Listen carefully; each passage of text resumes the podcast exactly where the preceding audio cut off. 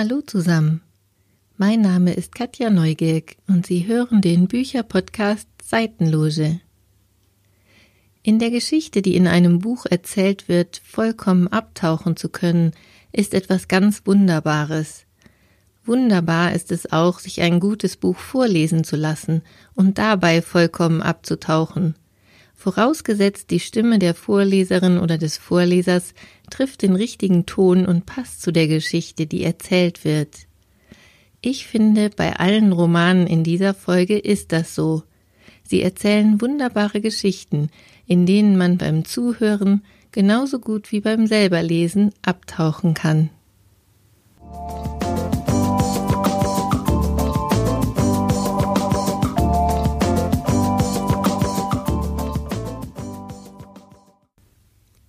Karin Kalisa ist die Autorin des Longsellers Sungs Laden, der bei seinem Erscheinen vor fünf Jahren von Presse und Buchhändlerinnen mehrheitlich als wohltuend und wärmend bezeichnet wurde und der bis heute gerne empfohlen wird. Mit ihrem neuesten Roman Bergsalz ist es Karin Kalisa wieder gelungen, eine ganz wohltuende und wärmende Geschichte zu erzählen. In einem kleinen Dorf im Allgäu wohnen die Einwohner seit über 40 Jahren zusammen. Man kennt sich und seine Lebensgeschichten und Schicksale. Größtenteils sind die Kinder aus dem Haus. Aber jeder lebt für sich allein. Eines Tages klingelt es bei Franziska an der Tür. Eine Nachbarin fängt mit ihr unter dem Vorwand, sich eine Tasse Mehl ausleihen zu wollen, ein Gespräch an. Erst fühlt sich Franziska ein wenig gestört. Schließlich ist gerade Mittagszeit und sie ist dabei zu kochen. Aber dann lädt sie ihre Nachbarin spontan ein, zum Essen zu bleiben, denn die Mahlzeiten, die sie kocht, sind eh immer für zwei Personen gedacht. Ihr Mann ist vor nicht allzu langer Zeit verstorben. Prompt lädt sie die Nachbarin für den nächsten Tag auch zu sich zum Essen ein, und nach und nach kommen immer mehr Frauen aus der Nachbarschaft zu dieser Mittagsrunde hinzu. Nach kurzer Zeit entdecken die Frauen, wie schön und bereichernd es ist, nicht allein zu sein und im wahrsten Sinne des Wortes nicht immer nur sein eigenes Süppchen zu kochen. Sie plaudern, erinnern sich an alte Zeiten und erzählen Anekdoten aus ihrem Leben. Sogar ein Schnaps, der früher immer nur den Männern vorbehalten war, kommt nach einem opulenten Mittagessen auf den Tisch. Schon bald fehlt den Frauen der Platz, damit alle zusammen kochen und essen können. Das bringt Franziska auf die Idee, im leerstehenden Wirtshaus am Ort, in dessen Räumen Geflüchtete untergebracht sind, eine offene Küche zu organisieren. Dort können alle mitkochen und mitessen, auch die Geflüchteten, die bisher vom örtlichen Caterer mit eher mittelmäßigem Kantinenessen versorgt werden. Es entwickeln sich Freundschaften zwischen den Geflüchteten und den Dorfbewohnerinnen, und gemeinsam schaffen sie es, das Projekt auf die Beine zu stellen. Für mich ist die Geschichte ein bisschen wie ein modernes Märchen, mit der klaren Botschaft, dass Gemeinschaft und Zusammenhalt Großes bewirken können. Als Hörbuch wurde es von Beate Himmelstoß und Johannes Steck eingelesen, deren Stimmen eine wunderbare bayerische Färbung haben und damit sehr authentisch sind. Sie geben die wohltuende Wärme dieser Geschichte wieder.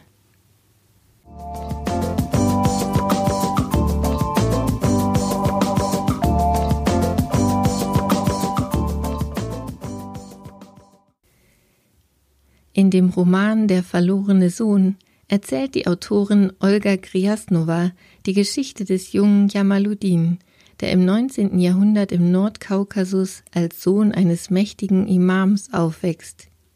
Dieser Imam führt schon seit Jahrzehnten einen verbitterten Krieg gegen Russland und muss schließlich, als er in Bedrängnis gerät, seinen damals erst neunjährigen Sohn den Russen als Pfand überlassen, um mit ihnen über das Schicksal seines Volkes verhandeln zu können. Jamaluddin wird nach St. Petersburg zum Hof des Zaren gebracht und verlebt dort eine für damalige Zeiten typische Kindheit mit all seinen Privilegien, aber auch mit all seinen Härten. Der Autorin gelingt es durch einen sehr leisen, aber gleichzeitig eindringlichen Schreibstil, Jamaluddins Zerrissenheit zwischen seiner Herkunft und seinem neuen Dasein zu skizzieren. Sie schildert, wie die Erinnerungen an seine Familie und an seine Muttersprache nach und nach verblassen und wie schuldig er sich fühlt, weil er meint, seine Familie und sein Vaterland zu verraten.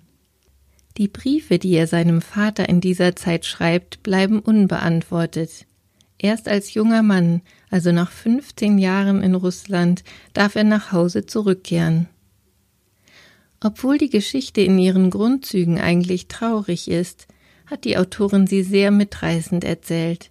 Man taucht ein in das Leben des verlorenen Sohnes, der hin und her gerissen ist zwischen seiner Herkunft und dem glamourösen Leben am Hof des Zaren.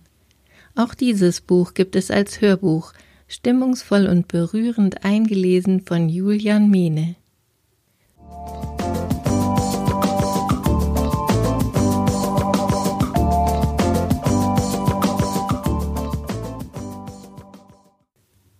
Für Buchhändlerinnen und Buchhändler zählt der Roman Unsere Seelen bei Nacht von Kent Harif zu den Perlen der Backlist, ein Buch, das immer wieder gerne und guten Gewissens empfohlen wird.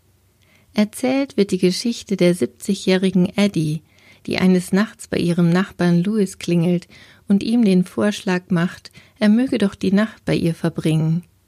Eddie ist verwitwet und fühlt sich sehr einsam. Louis nimmt ihren Vorschlag an. Sie verbringen die Nacht miteinander, erzählen sich gegenseitig aus ihrem Leben, mal banale, mal tiefgründige Geschichten. Es entwickelt sich eine tiefe Freundschaft zwischen den beiden, die zu zerbrechen droht, als die Menschen um sie herum mit Ablehnung und Vorurteilen reagieren. Eine unaufgeregte, aber ganz zauberhafte Liebesgeschichte über spätes Glück, der sehr bekannte Film- und Theaterschauspieler Ulrich Nöthen hat die ungekürzte Fassung als Hörbuch eingelesen. Durch seine eindringliche Stimme hat man das Gefühl, den Protagonisten ganz nahe zu sein. Man fühlt mit ihnen ihre Einsamkeit und ihr Glück.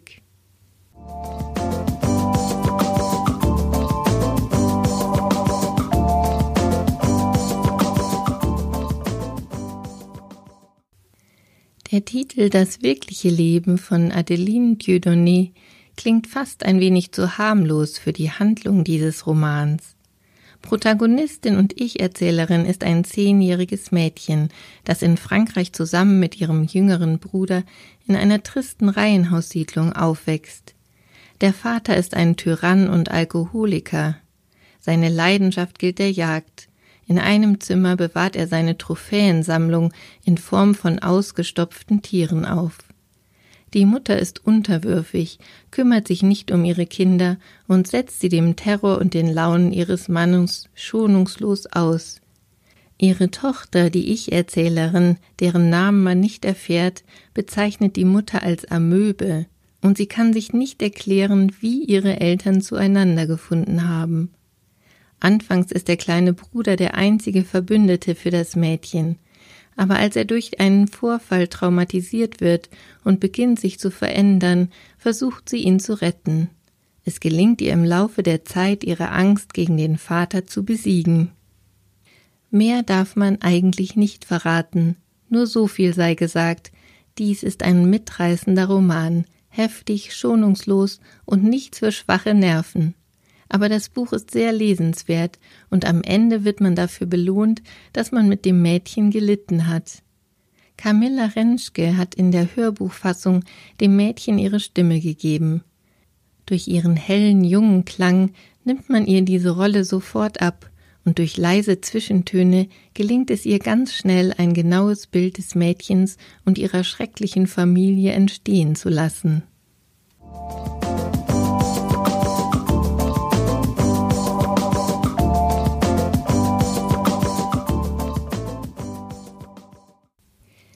Lily King ist die Autorin des Buches Writers and Lovers. Das Leben der Ich-Erzählerin ist ein einziges emotionales Chaos. Casey, 31 Jahre alt, versucht seit sechs Jahren ihren Roman fertig zu schreiben. Erst vor kurzem hat sie sich von ihrem Freund Luke getrennt. Ihre Mutter ist überraschend verstorben. Sie lebt in einem kleinen Gartenhäuschen bei einem Freund ihres Bruders, geht Kellnern und hat zu allem Überfluss auch noch einen Berg Schulden, den sie versucht abzubezahlen. Die vielen Baustellen, mit denen sie zu kämpfen hat, werden immer größer. Sie lernt zwei Männer kennen, die unterschiedlicher nicht sein könnten und zwischen denen sie sich entscheiden muss. Ihre finanzielle Schieflage wird größer und sie kommt mit dem Fertigstellen ihres Buches keinen Schritt weiter, nicht zuletzt, weil sie mit all ihren Sorgen und Ängsten zu kämpfen hat. Schon nach wenigen Seiten hat man sich mit Casey identifiziert. Bei Tiefschlägen leidet man, in glücklichen Momenten freut man sich mit ihr. Lily Kings Buch ist sehr realitätsnah und ohne Kitsch und Pathos geschrieben, feinfühlig und sehr gut lesbar. Es gibt eine ungekürzte Hörbuchfassung in amerikanischem Englisch, sehr gut und verständlich eingelesen von Stacy Jamboski.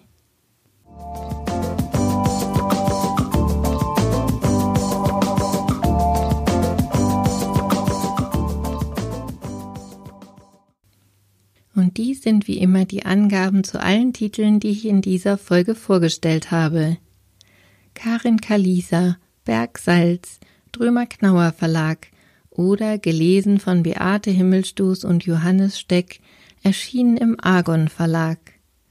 Olga Kriasnova, Der verlorene Sohn, erschienen im Aufbau Verlag oder gelesen von Julian Mehne, erschienen bei Hörbuch Hamburg. Kent Harif, Unsere Seelen bei Nacht, erschienen im Diogenes Verlag oder gelesen von Ulrich Nöthen, auch bei Diogenes erschienen. Adeline Dieudonné, Das wirkliche Leben, als Buch erschienen bei DTV oder als Hörbuch gelesen von Camilla Rentschke, Deutscher Audioverlag. Lily King, Writers and Lovers, als Buch erschienen bei CH Beck, oder gelesen von Stacy Gembowski in amerikanischem Englisch bei Blackstone Publishing erschienen. Alle Infos zu den Büchern finden Sie auch in meinem Blog podcast-seitenloge.de. Folgen Sie mir auf Spotify, Apple Podcasts oder dieser und ich freue mich über Ihre Bewertungen und Kommentare. Bitte unterstützen Sie den regionalen Buchhandel und kaufen oder bestellen Sie die Bücher bei Ihrem Buchhändler vor Ort. Und nicht vergessen, nach dem Hören kommt das Lesen oder nach dem Lesen kommt das Hören. Mein Name ist Katja Neugierk und Sie hörten Folge Nummer 15 meines Bücherpodcasts Seitenloge.